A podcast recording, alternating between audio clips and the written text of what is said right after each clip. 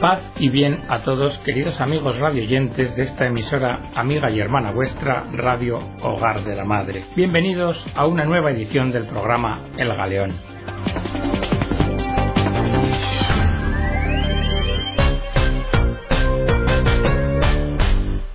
El de hoy lo vamos a dedicar a conocer sobre el alcance del sexto mandamiento de la ley de Dios, la gravedad de los pecados de impureza y algún testimonio sobre la materia.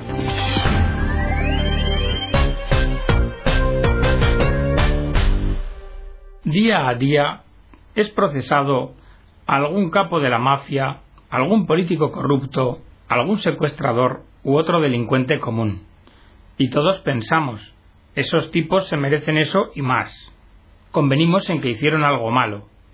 Cuando se trata de corrupción política, el escándalo dura semanas. Y pensamos, son unos pillos. La furia nacional retumba cuando algún niño cae víctima del descuido o ambición de los poderosos, criminales, pensamos. Las muertes injustificadas de mujeres son objeto de repudio general, como el robo, el fraude, la corrupción, la violencia y las acciones semejantes.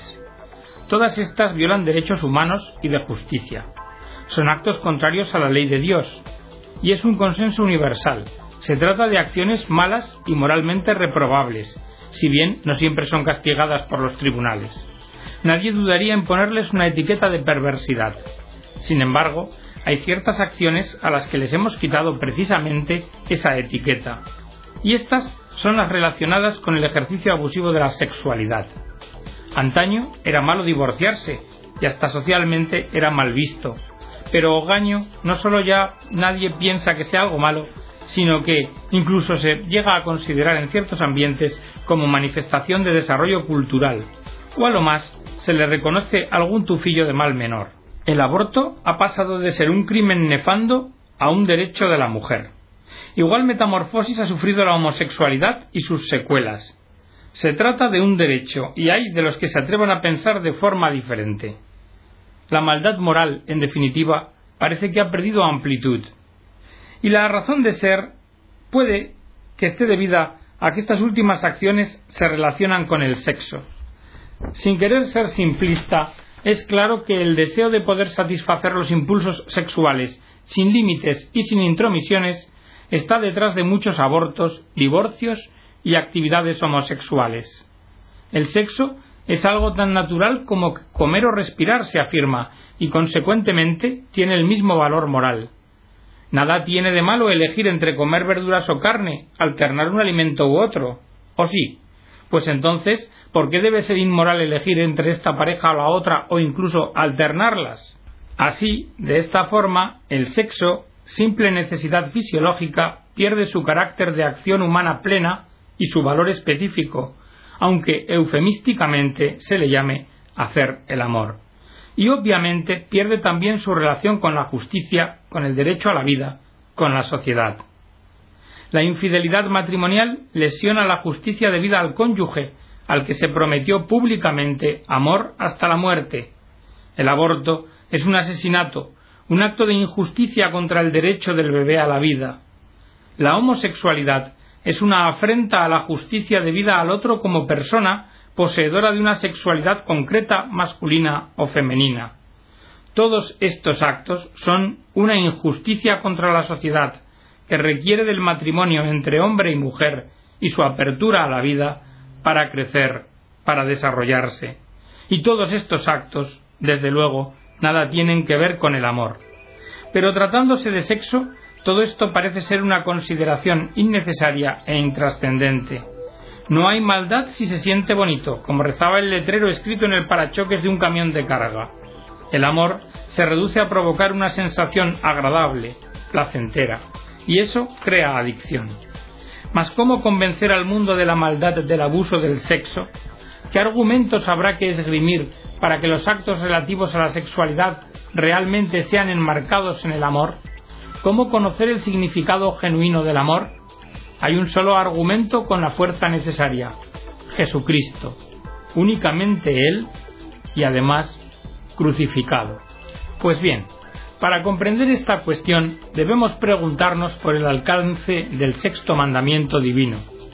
Según se lee en el Catecismo de la Iglesia Católica, este mandamiento implica dos principios fundamentales. Primero, que cada varón y cada mujer deben reconocer y aceptar su propia identidad sexual. Por más que se quiera negar el sexo con el que se fue dotado en el momento de la concepción, éste jamás cambiará. Se podrán realizar cirugías transexuales, cambiar el aspecto, con vestimenta y maquillaje, e incluso expedir actas legales que avalen de manera oficial el cambio de sexo. Pero los genes que lo determinan, esos jamás podrán ser sustituidos, de manera que el varón siempre seguirá siendo varón y la mujer siempre seguirá siendo mujer. Y Dios no se equivocó al otorgar a la persona humana un sexo determinado.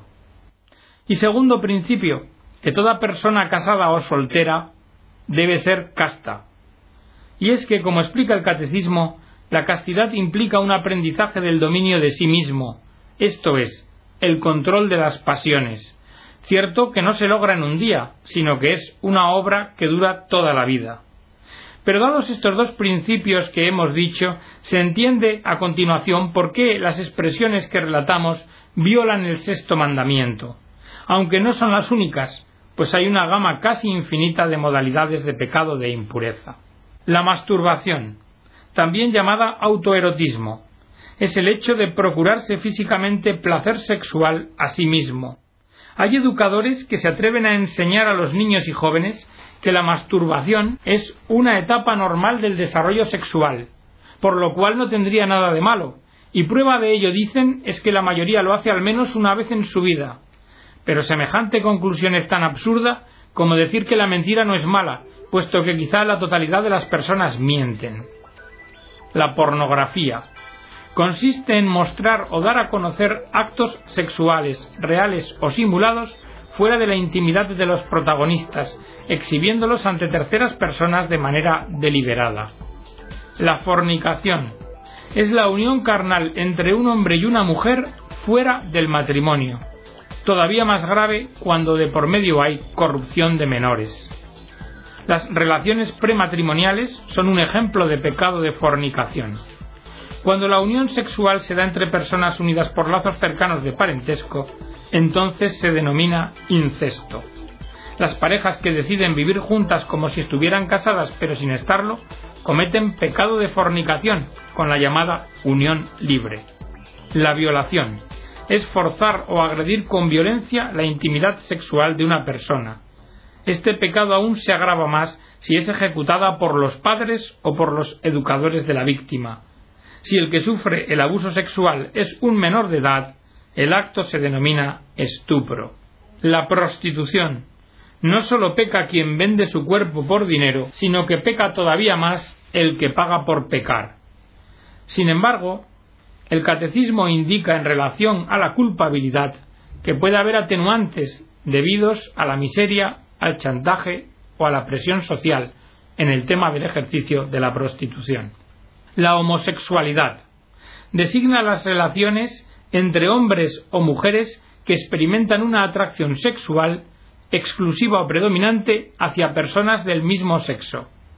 Este pecado no puede recibir aprobación en ningún caso.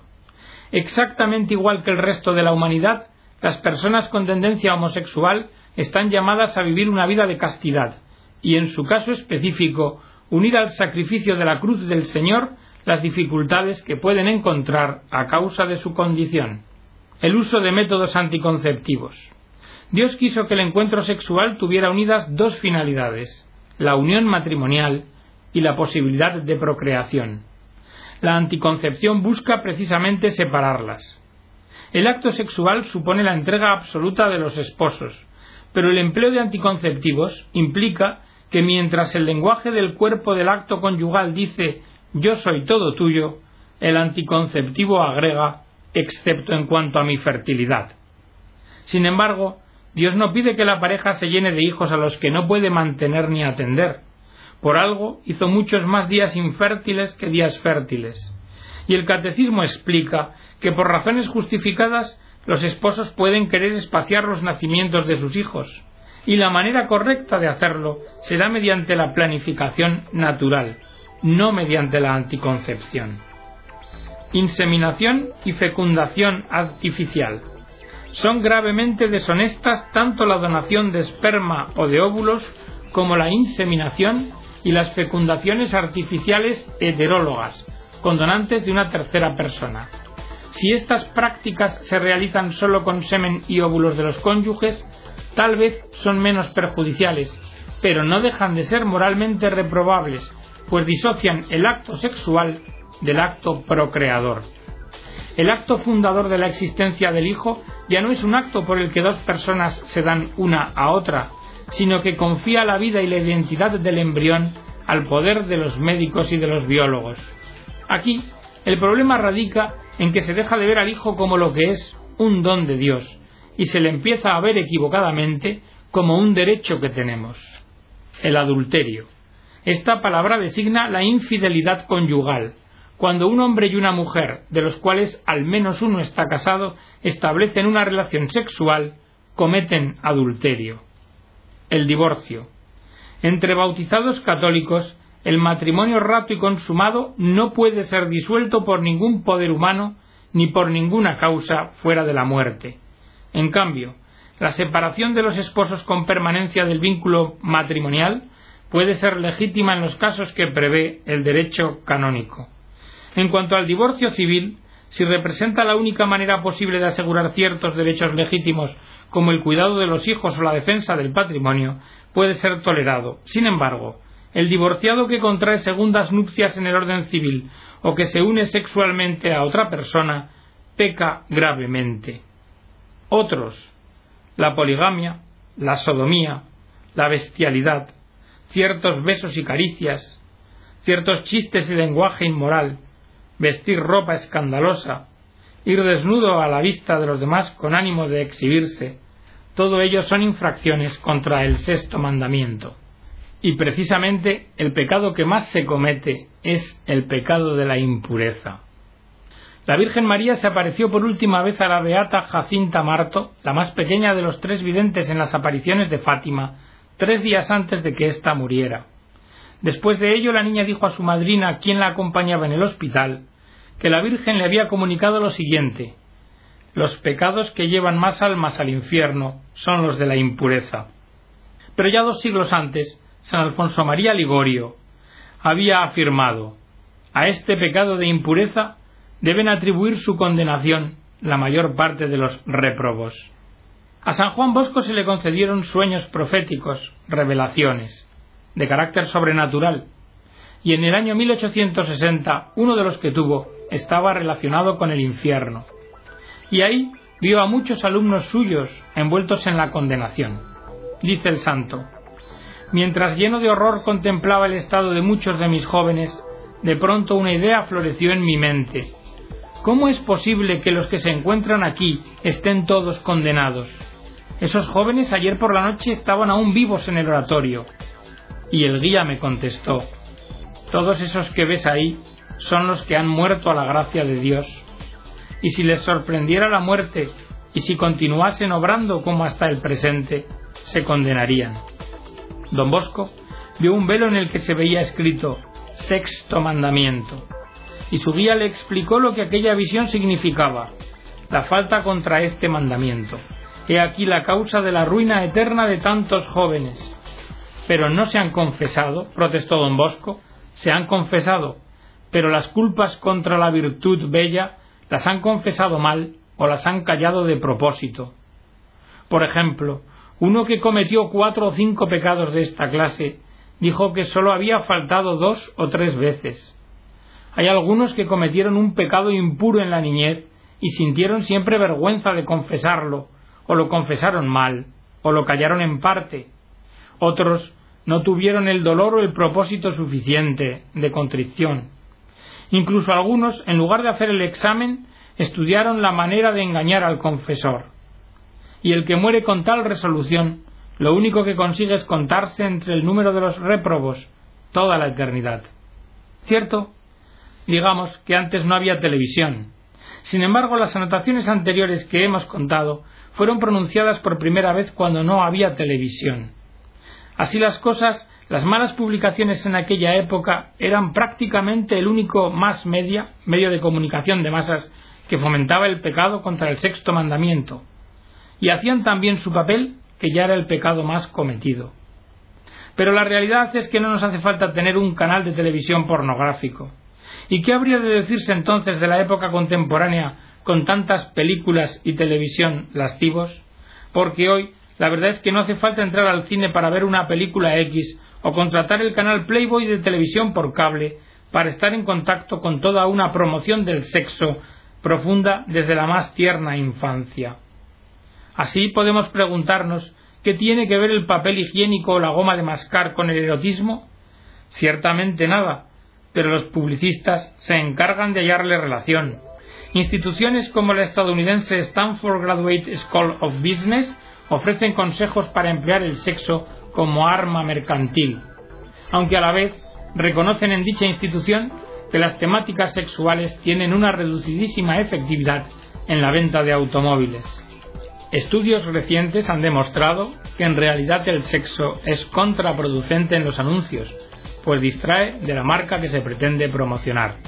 Y algo parecido ocurre en el mundo del cine, donde, si bien la trama de una cinta pudiera requerir tocar el tema de la sexualidad, en la inmensa mayoría de las cintas tales escenas son del todo innecesarias.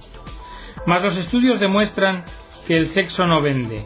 Entonces, y si es así, ¿por qué los productores, directores y publicistas insisten en lo mismo? La verdad que es un misterio. Y a fin de cuentas, estos anuncios, series de televisión y de películas solo sirven para sugerir malos pensamientos. Y si bien los pensamientos que nos vienen a la mente contra la pureza por sí mismos no son pecado, son tentaciones e incentivos de pecado, lo cierto es que se vuelven una real y grave falta cuando se les da consentimiento.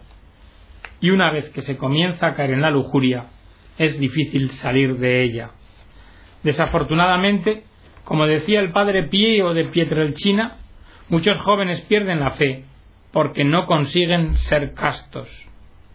La lujuria es el camino más breve y fácil para ir al infierno, porque quita el gusto de la oración, debilita la fe hasta extinguirla, predispone a todo tipo de pecado, endurece el corazón, y sin una gracia específica de Dios, lleva a la impenitencia final, y advierte Santa Faustina Kowalska que sepa el pecador que por toda la eternidad será torturado por aquellos sentidos que utilizó para pecar. Y hasta aquí amigos los artículos que os he leído proceden del observador en línea.com. Pero ahora vamos a ir al testimonio del sacerdote católico José Maní Yangat, extractado de la web Moral y Luces. José Mani Yangat nació el 16 de julio del año 1949 en Kerala, la India. Fue ordenado sacerdote el 1 de enero de 1975 y en el año 1978 se convirtió en miembro activo del movimiento de la renovación carismática. El día de la Divina Misericordia, 14 de abril de 1985, se dirigía al norte de Kerala para celebrar la misa y nos cuenta tuve un accidente fatal. Yo iba en motocicleta y fui embestido de frente por un todoterreno de un hombre borracho. Me llevaron a un hospital que quedaba a 35 millas. Durante el camino, mi alma salió de mi cuerpo y experimenté la muerte. De inmediato me encontré con mi ángel de la guarda. Veía mi cuerpo y la gente que me llevaba al hospital, y el ángel me dijo, voy a llevarte al cielo, el Señor quiere hablar contigo. También me dijo que durante el camino me mostraría el infierno y el purgatorio. La homosexualidad y el aborto son pecados que suelen llevar al infierno.